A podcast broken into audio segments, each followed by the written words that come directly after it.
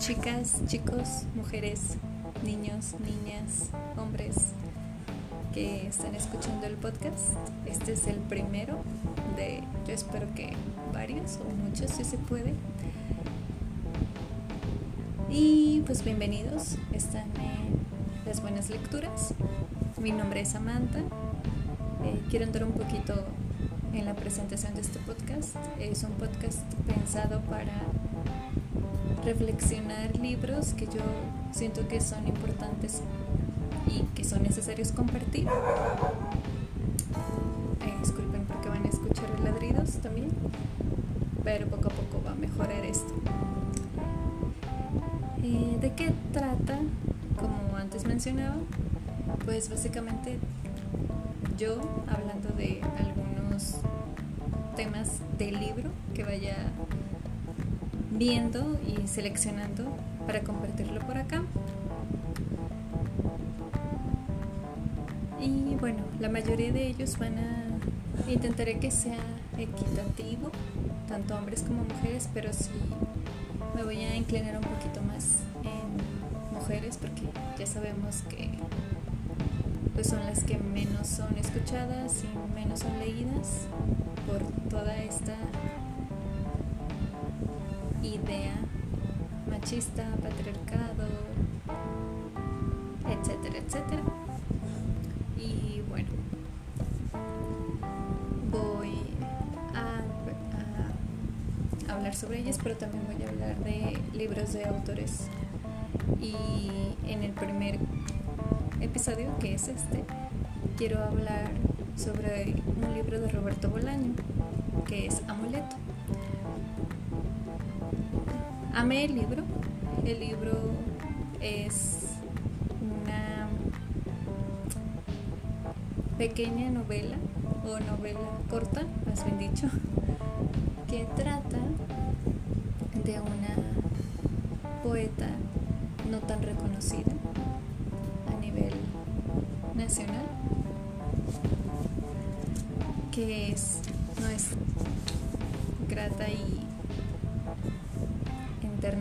Alcira Soust o Soust Escafo, uruguaya, que vino a México a cumplir el estudio de una beca.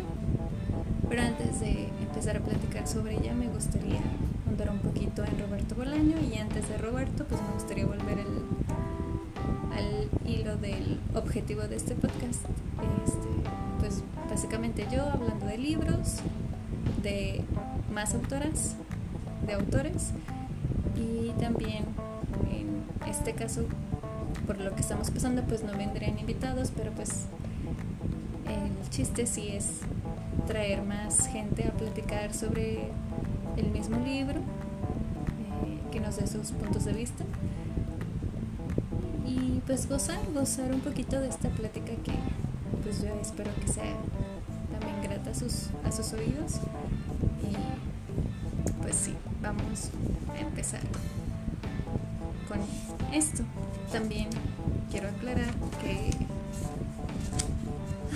este pues trataré de que sea breve porque tampoco me gustaría hablar demasiado y pues estar sola, pero yo espero que, que pueda llegar a, a gente y que puedan interesarse por el libro. En sí yo creo que los libros son un salto para tratar de, pasar bien el rato o pasarlo reflexionando. Entonces creo que el libro habla por, por sí solo y yo solamente como que lo voy a dejar por acá para que también ustedes lo puedan, lo puedan leer. Y bueno, pues vamos a empezar a poquito. Antes de, pues mi nombre es Samantha, yo estudié educación en la Facultad de Filosofía y Letras aquí en Nuevo León. Soy de, estos lares. Mm, este, ¿Qué más les puedo contar? Pues bueno, me gustó mucho la literatura entrando a la universidad. Ya tenía varios momentos de coqueteo con los libros en infancia, pero la era donde realmente me convertí en lectora fue en la universidad y la era en donde realmente leí muchos libros fue a partir del 2016. Libros variados, este, novela, cuento, biografía, autobiografía, bueno, autobiografía no, este, biografía, ah, poesía, incluso un poquito de, ciencia y pues de la rama que estudio, que es la educación. Bueno, también me enriquece mucho tener un círculo de lectura, pertenezco a un, pertenezco a un círculo de lectura también, eh, en donde leemos un libro, experiencia y votación. Eh, los libros este, son propuestos por Rosa, Rosa Rodríguez, que es una gran, gran amiga. Eh, y bueno, ella nos ha llevado por libros muy buenos e igual mis compañeros y compañeras del círculo son personas gratas, son bellísimas y pues también por esto lo estoy haciendo para tener un poquito más de, de elasticidad, este, tener nuestro círculo y también venir a compartirlo con otras personas, todo lo que, lo que estemos leyendo en, en él las lecturas que yo voy encontrando en, mi camino aparte. Entonces pues eh, esta soy yo. Y pues vamos a empezar porque ya creo que hablé demasiado. Entonces, bueno. ¿Quién fue Roberto Bolaño? Roberto Bolaño es un hombre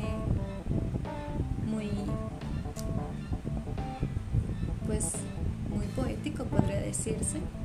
Este, quiero también comentar entre paréntesis que no me considero una experta, pero como realmente me gusta mucho la lectura y sobre todo lo que he leído en estos años, siento que ya tengo como cierto conocimiento para platicarles y bueno, no he leído toda la obra de Bolaño, pero sí he leído cuentos, he leído algo de poesía He leído dos novelas de, él, Novelita Lumpen y Amuleto.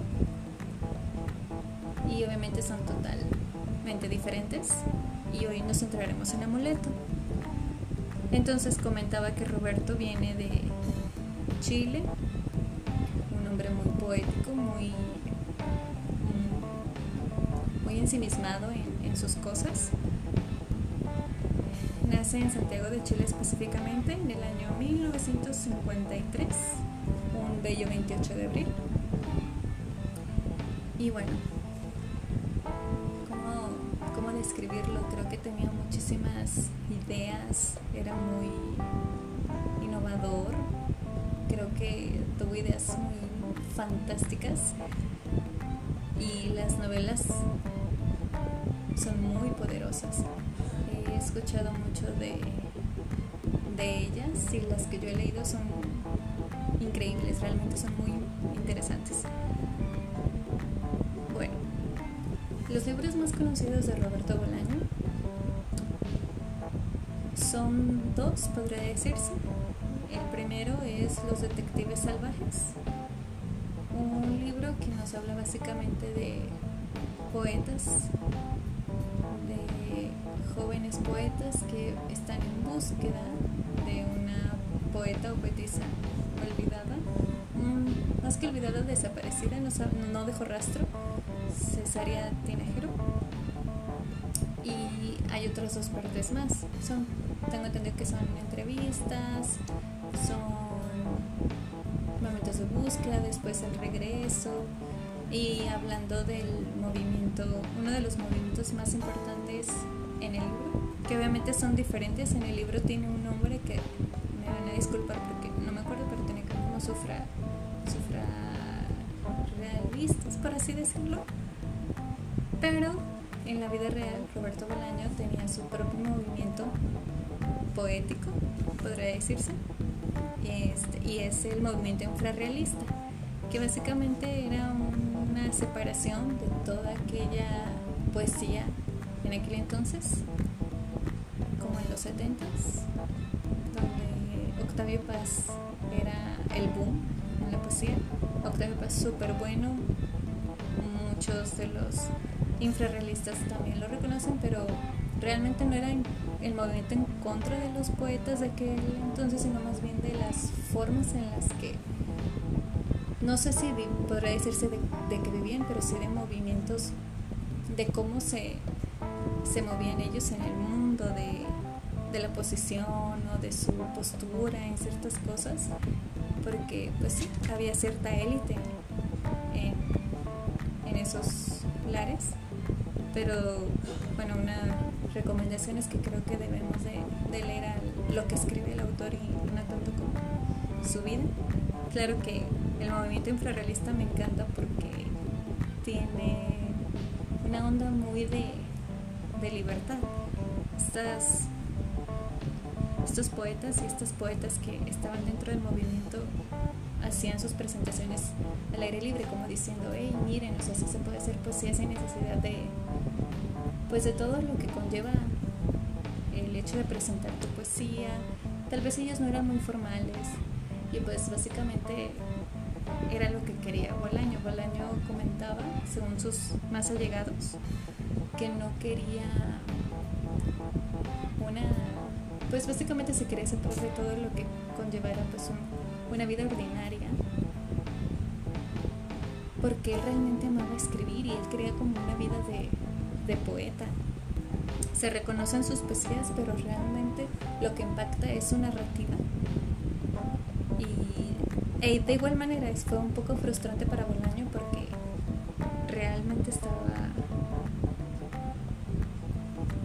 pues estaba muy feliz con lo que escribía en la poesía, pero pues no llegó a, impactar tanto. Entonces, eso por el lado de los libros salvajes, perdón, los, detectives salvajes y los salvajes de Juan Villero, se me fue la onda. Total. Este, el movimiento infrarrealista, antes de que se me olvide, fue fundado por Roberto Bolaño y también por Mario Santiago y algunos dicen que también Bruno Montane, que eran los principales y ya después ellos empezaron a, a ver, a conocer más gente y poco a poco se fueron uniendo a, a este movimiento. El segundo libro más conocido de Bolaño es 2666. Es un libro que habla sobre las muertas de Juárez. Entonces, que en México fue más reconocido por ese libro. Igual por ambos, pero creo que un poquito más por 2666, por toda esta situación que sucedió en, en, aquella ciudad. También terrible. Y pues un libro muy gordito, pero creo que era necesario escribirlo de esa, de esa forma. Entonces también tenemos palabras de, de Pita, perdón, de Pifa Ochoa, que era una de las poetas que estaban dentro del movimiento infrarrealista. Y pues básicamente nos comentaba lo que les dije anteriormente, que saboteaban algunas presentaciones de Octavio Paz. Pero era el hecho de no, no reconocerse en la forma de, cómo se presentaba. Y bueno, una de las bonitas costumbres que tenían los infrarrealistas era el hecho de, robar libros. Bolaño por, por, perdón, robó demasiados, pocos, no sabría decir, pero creo que lo suficientes como para ser quien era. Y otra de las cosas es que era o sea, realmente por su cuenta estudió, leyó demasiado y aprendió mucho y salió de la preparatoria. Él vivió en Chile, en su adolescencia se viene a México, después regresa a Chile para apoyar a Salvador Allende, regresa porque tiene ahí problemas con, con la policía, regresa a México y es en donde empieza la aventura en México, ¿no? De hecho, es, hay un tour, no sé si todavía existe, pero anteriormente había un tour donde te llevaban a los lugares que él frecuentaba. Entonces, es, muy interesante. Creo que hay muchísima magia en, en Bolaño, en sus letras y su misma persona. Vargas Llosa comenta que es muy, es un mito y probablemente sí, pero también creo que va más allá. Digo, leí como caracol de Alaide y Alaide Ventura y realmente es cautivador leer Los Detectives Salvajes siendo tan joven, 16, 17 años. Este, yo creo que es de esas cosas que, que aprecias mucho en las lecturas, en la, en la literatura, porque tiene ese espíritu de hacer lo que tú quieres. Y es algo que también tiene este libro, Amuleto. Y bueno, Amuleto es un libro que tiene como protagonista a una de las, para mí, la mejor personaje del...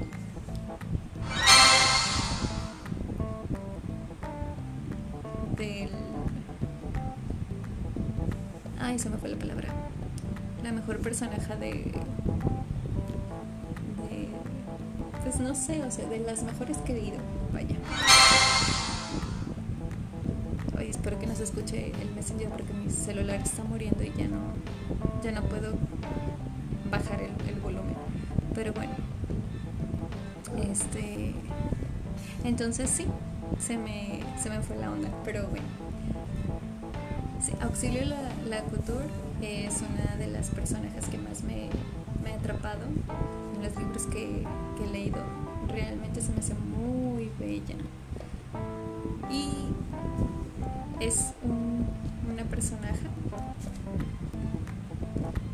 que está basada en Alcira Soust Escafo, una maestra uruguaya que llegó a México por alegría, aventura y sobre todo por una beca para venirse a estudiar en Michoacán, que las fechas son un poco, bueno, muy variadas, porque algunos artículos mencionan que llegó en 1924 a México, pero otros dicen que llegó en 1956 y en otros dicen que él fue en 1953, entonces no, no sé muy bien cómo, cómo surgió la, cómo llegó, en qué momento llegó, pero de que llegó a México, llegó y se enamoró.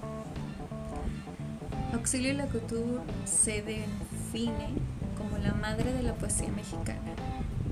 Y antes de entrar a la novela, quiero hablar un poquito de ella. Conoce a Bolaño en 1970. A ella le encantaba pues, la lectura y escribía poesía. Cuando empezó a escribir su poesía ella lo hacía libremente, no tenía planeado hacerlo como formal, como en una editorial o algo así. No, ella lo que hacía era escribir en papeles sueltos, en algo que se encontraba, y empezaba a repartirlos por las calles. A veces sí ocupaba la ayuda de sus amigas o amigos, y otras veces te cambiaba su, su poema por alguna otra cosa que ocupaba en, en ese momento. Pero esa forma de, ser tan libre, tan liberal, tan, tan niña y dejar a un lado como que todas esas cosas que se supone que son importantes, este, la hace súper fantástica. Y no por el hecho de, de, actuar distinta, o sea, su ser como era es algo muy bello, muy valiente. Entonces, bueno, ah, eh, Alcira este, también tenía mucho parecido por Bolaño y hay una pequeña, bueno, está la cita de la novela donde dice, yo conocí a Arturito Velano cuando él tenía 17 años y era un niño tímido que escribía obras de teatro y poesía y no sabía beber. Arturito Velano es Roberto Bolaño en la, en la novela de Amuleto y también en Los Detectives Salvajes. Entonces hay una hay una unión muy, muy bella. Este es, la novela la, la describen como una novela musical, que después de esto sigue Nocturno de Chile. Y todas estas son palabras de Ignacio Busto, que, resaltan de un blog de Mima la Palabra, de un chico o chica llamada o, llamada G. Rodríguez, donde pues sí, hablan maravillas de Alcira y también lo, lo bello que fue para Bolaño conocerla. Entonces se habla también que este, esta chica fue retratada muy bien por Bolaño Antonio Santos, que fue uno de los hombres que conoció a Alcira. Sé que al momento de leer a Amuleto, se enamoró por completo de, bueno, se siente contento y se enamora de cómo está escrita porque realmente retrata tal cual a Alcira. Auxilio y Lacotur podemos decir que sí, es Alcira es Y es genial que un escritor pueda tomar esos elementos y convertirlos tal cual a lo que era esa persona. Había chicas y chicos que dicen que Alcira no estaba tan contenta por haber aparecido en el libro, pero igual era necesario, porque si no, no hubiéramos conocido nunca a esta gran mujer, a esta gran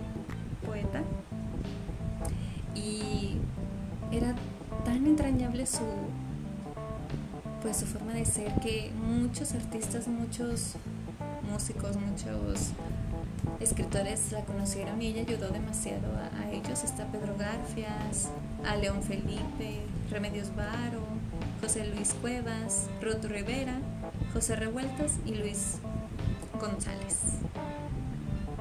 También estuvo dentro de, del taller de Teatro, que en México es como el padre del teatro.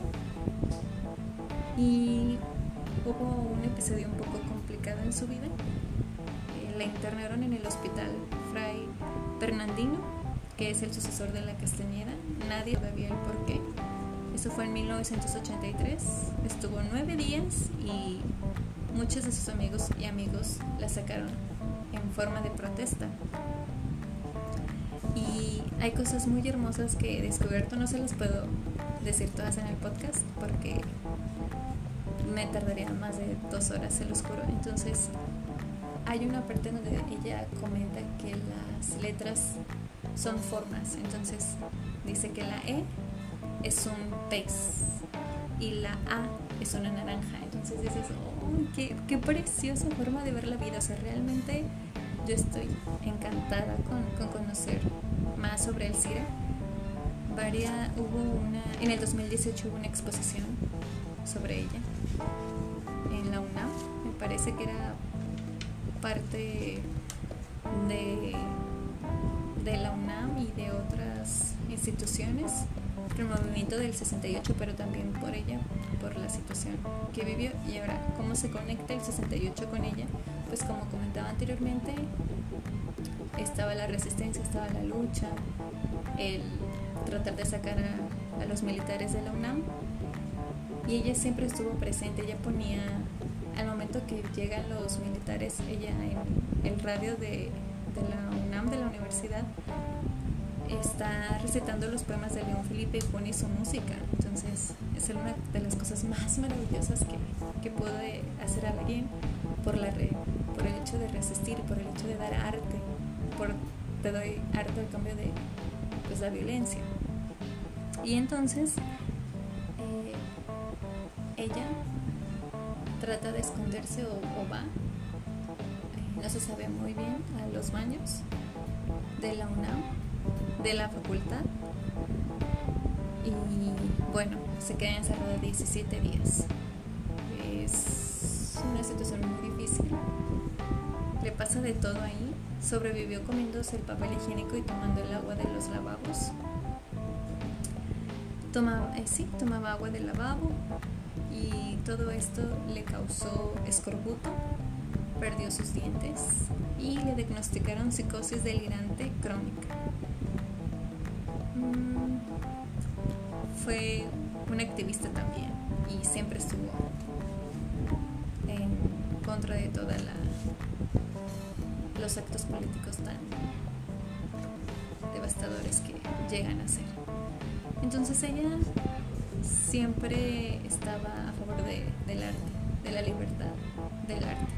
Entonces ya comentamos que ella nunca pues realizó un libro en forma, pero tenía sus, sus hojas, tenía a veces exposiciones. Y bueno, ella tenía una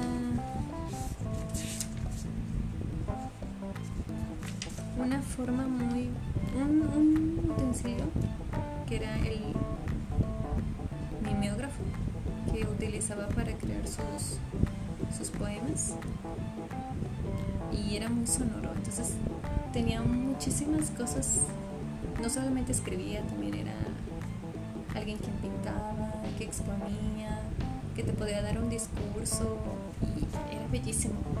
Es una de las mujeres más, sé, que tiene muchas cosas que hacer y que decir. Pero también su forma de ser, sus libertades, que a veces no, que realmente no era muy conocida, en, o sea, sus formas de ser no eran como muy relacionadas a lo que se supone que era el arte y todo eso, y más por el hecho de ser mujer. La fueron haciendo a un lado, también la empezaron a tachar de loca.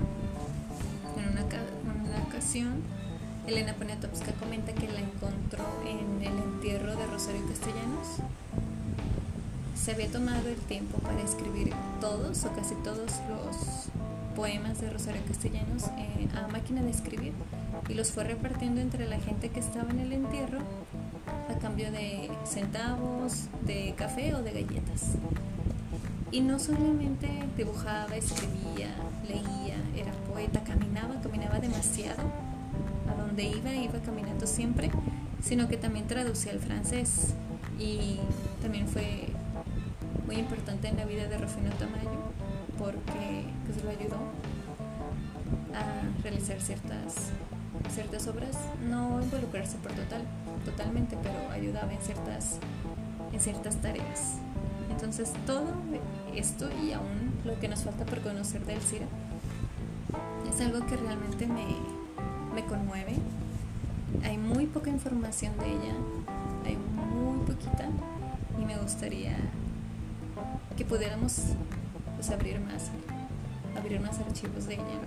Como era una mujer que realmente no dejaba rastro, fue dejando sus libros a sus amigas, a sus amigos, no tenía un lugar fijo y siempre fue así. Entonces me, me gusta pensar eso, ¿no? que que sigue siendo trascendente y que ella sigue caminando y caminando de, a donde quiera que fue y a donde quiera que ella, que haya ido.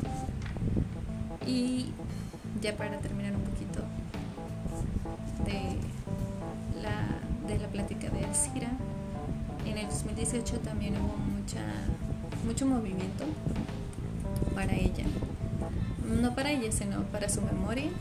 Eh, hubo una ópera llamada Luciérnaga, música de Gabriela Ortiz y un libreto de Silvia Peláez que narra la experiencia de Elcira estando en los baños, escondida en la Torre de Humanidades, porque también comentan que trabajó algunas veces en, en la facultad o en la universidad. También hay una pequeña intervención escénico-poética que se llama Auxilio Secours, que está inspirada en ella y pues son es poesía, bueno, era poesía, espero que todavía en algún punto la vuelvan a, realizar, eh, poesía y gente danzando y haciendo como performance en el escenario.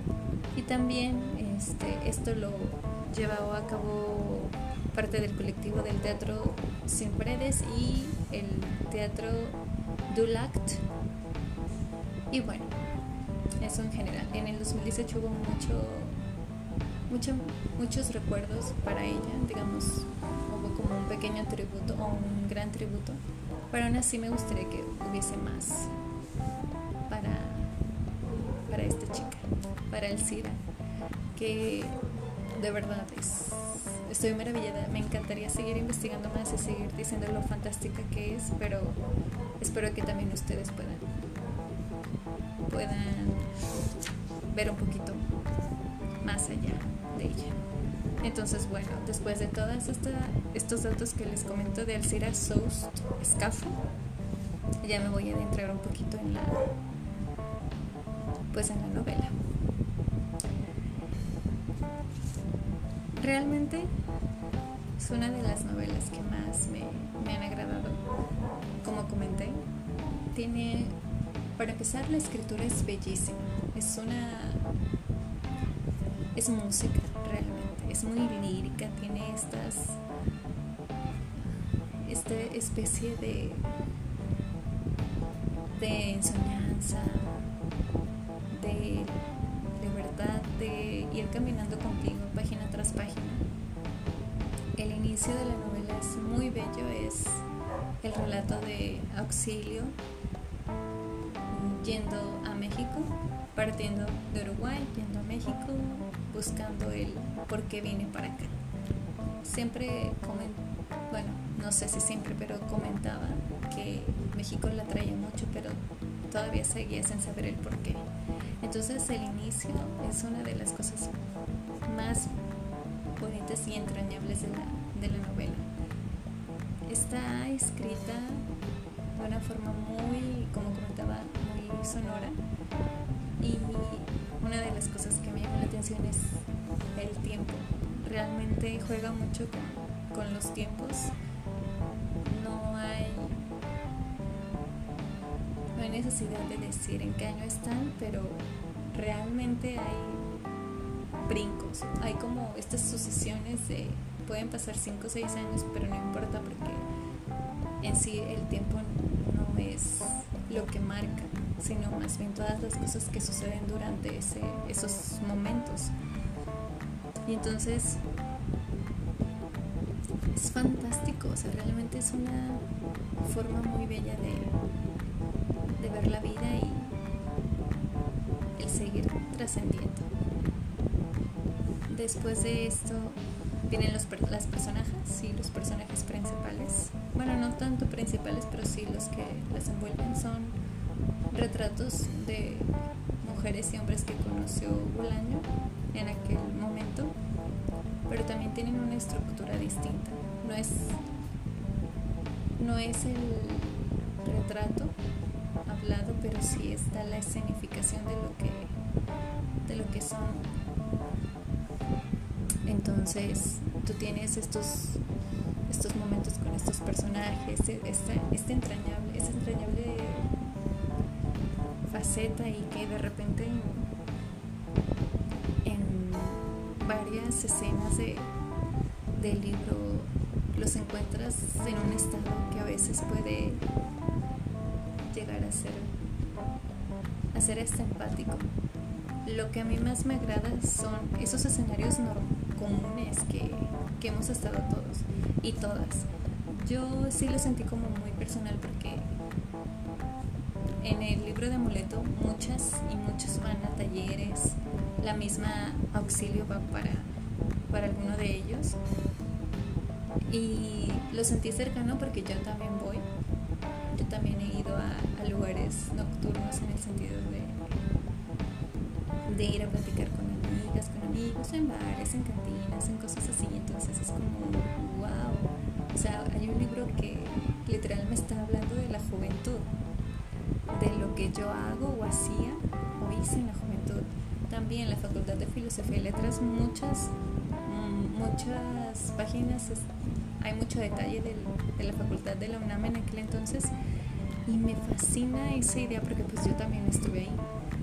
No en la UNAM, pero en, la de Monterrey y aunque son escenarios pues distintos, está esa relación porque es en donde más empecé a a ver ese sentido de la vida. O sea, realmente no cambió mi perspectiva porque siempre he sido como soy, pero sí influyó mucho en mí.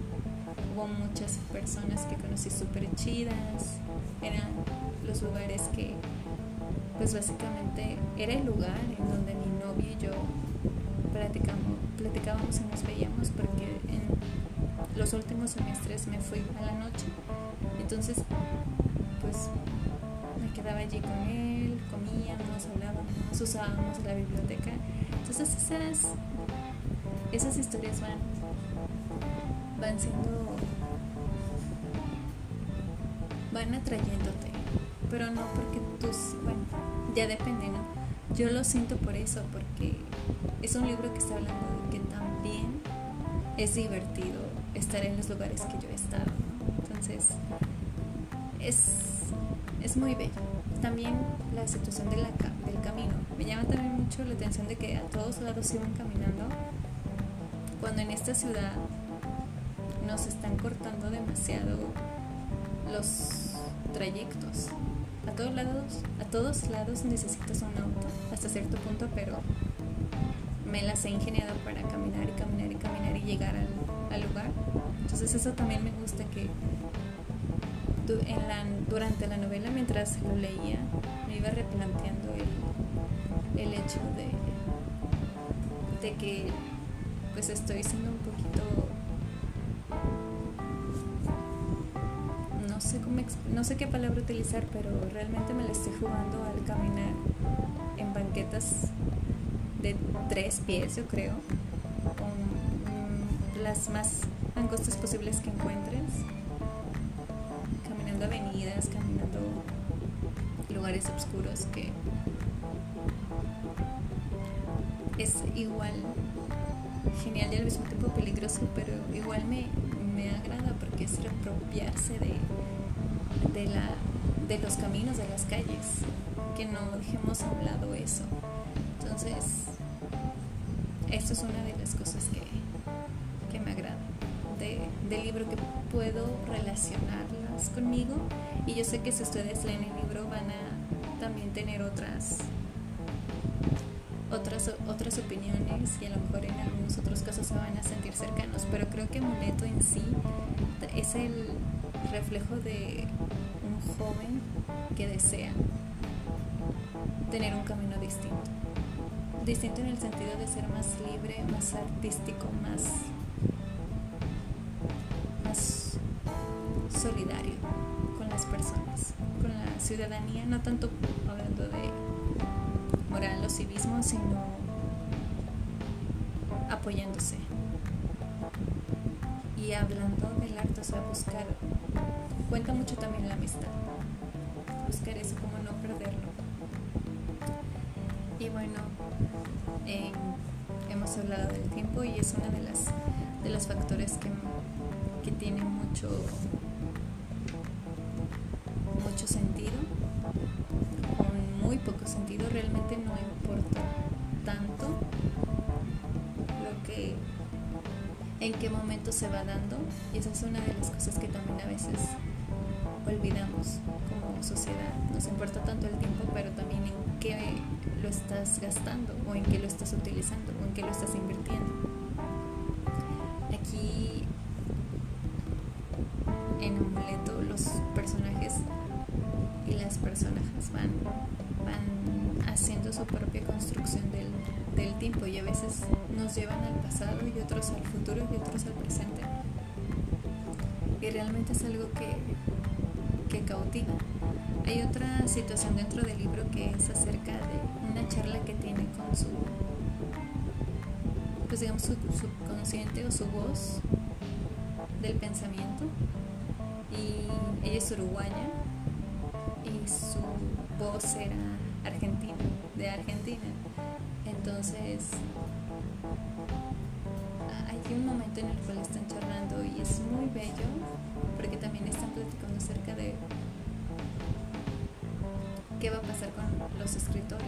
Entonces, están hablando de, de que, por ejemplo, Bioy Cáceres eh, se va a leer en tal año, todavía se va a leer hasta los más allá de 2020 y sus los libros van a ser películas. Entonces, este, ¿qué tal autor? Van a, va a dejar de ser leído y pues va poco a poco a desaparecer y cosas así. Entonces, esa, ese podría decirse, no sé si oráculo, eh, donde están hablando de ese pasaje, donde están hablando de esos escritores y escritoras eran pocas, pero todo eso que, que, que platican es muy bello y también el hecho que de repente pierde esa voz.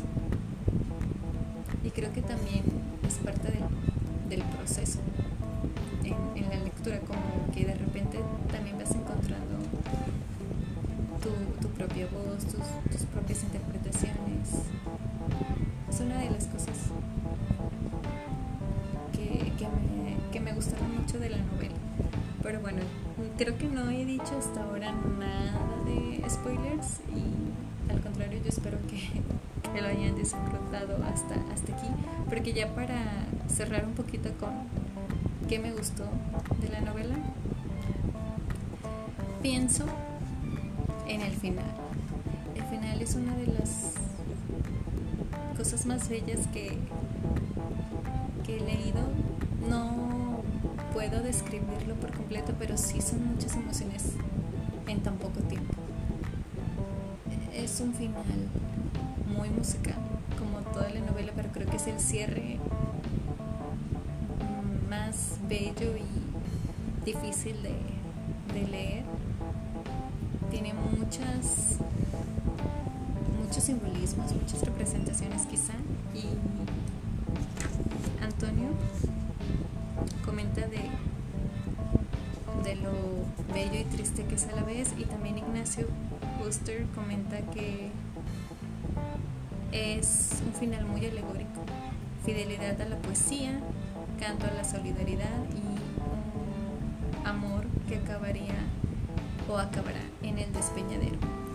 Según bueno, gente cercana a Bolaño decía que todas las cosas que importaban terminaban ahí, en, ese, en ese estado. Y también es bello utilizarlo como una metáfora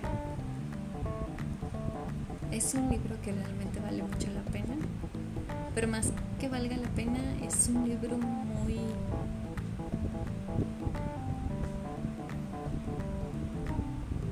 Podría decirse que está poético, pero es un libro que realmente te sacude, te sacude principalmente por auxilio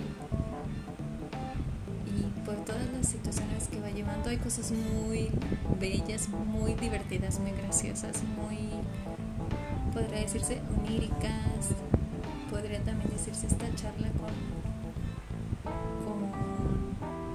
personajes del pasado, gente muerta. Es un libro que tiene todo. Entonces, sí, espero que, que lo puedan leer, que lo puedan encontrar, que lo puedan buscar. Este, tengo entendido que no está tan caro 70 pesos físicamente y probablemente en línea sea más barato. Existe el PDF también, lo pueden encontrar y está eh, es muy fácil encontrarlo. Y bueno, eso en, el cierre, ¿no? Ya por último, sí creo que vale la pena, sobre todo para, para conocer a Alcira Scouts, quien Alcira Soust Escafo, quien realmente fue alguien muy importante y citando a Ignacio, es la testigo amnéstica de un crimen, amnésica, perdón, de un crimen que intenta recobrar la memoria. Así que en ese sentido actúa como una metáfora. Los latinoamericanos y las latinoamericanas hemos presenciado crímenes que luego hemos olvidado. Y sí, un libro para conocerla y también para darte cuenta de lo que es realmente importante mm, en la vida. Y no quiero decir que a partir de esto ya todos vayamos a, a caminar y ser como Bolaño y continuar nuestra, nuestra vida siendo poetas, pero sí nos da como esos guiños de realmente importa la memoria y la historia, lo que aconteció para conocernos y conocer cuál es el suelo que estamos pisando. Y por último, una amiga me escribe el por qué lo recomienda este libro. Ella es Gaby, Gaby Narváez, este, también es parte de nuestro de.